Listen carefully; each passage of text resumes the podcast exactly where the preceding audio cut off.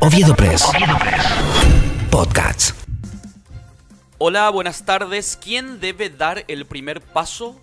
Esta es la pregunta que surge al enterarnos de que existe un alto índice de morosidad en el pago de los tributos municipales por parte de los contribuyentes obetenses.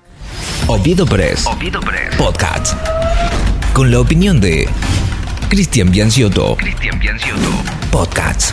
Oviedo Press. Oviedo Press. Si hay confianza, se pagan los impuestos, muchos afirman. Pero ¿cómo se va a generar confianza si no hay obras?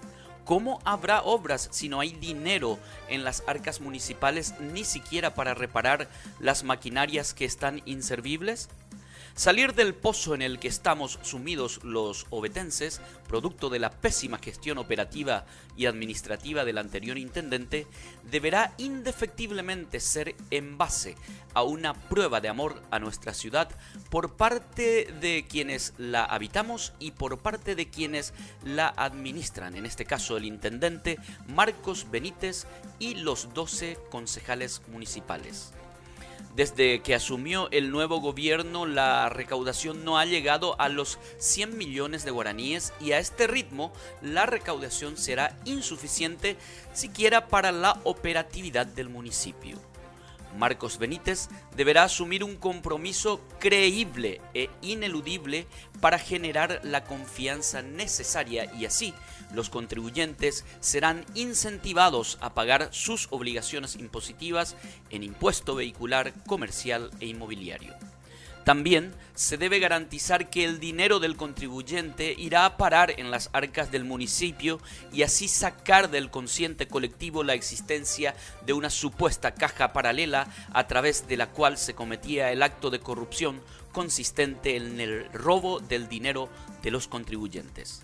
Cada acción que realice el municipio debe reflejar transparencia y honestidad. El pacto social entre gobernantes y gobernados está roto y se debe reconstruir en base a la confianza y la reciprocidad. Si estuvimos pagando nuestros impuestos y no iban donde corresponde, hoy podríamos probar si hay algún mínimo retorno de nuestros pagos en servicios para los ciudadanos por parte de la municipalidad con que se reparen poco a poco las maquinarias viales que arreglen nuestros caminos, servirá de una pequeña prueba de amor que genere confianza y eso se convierta en recaudación para la única caja municipal que debe haber y la cual debe ser destinada donde corresponde. ¿Se dieron cuenta que Coronel Oviedo ya no puede estar peor?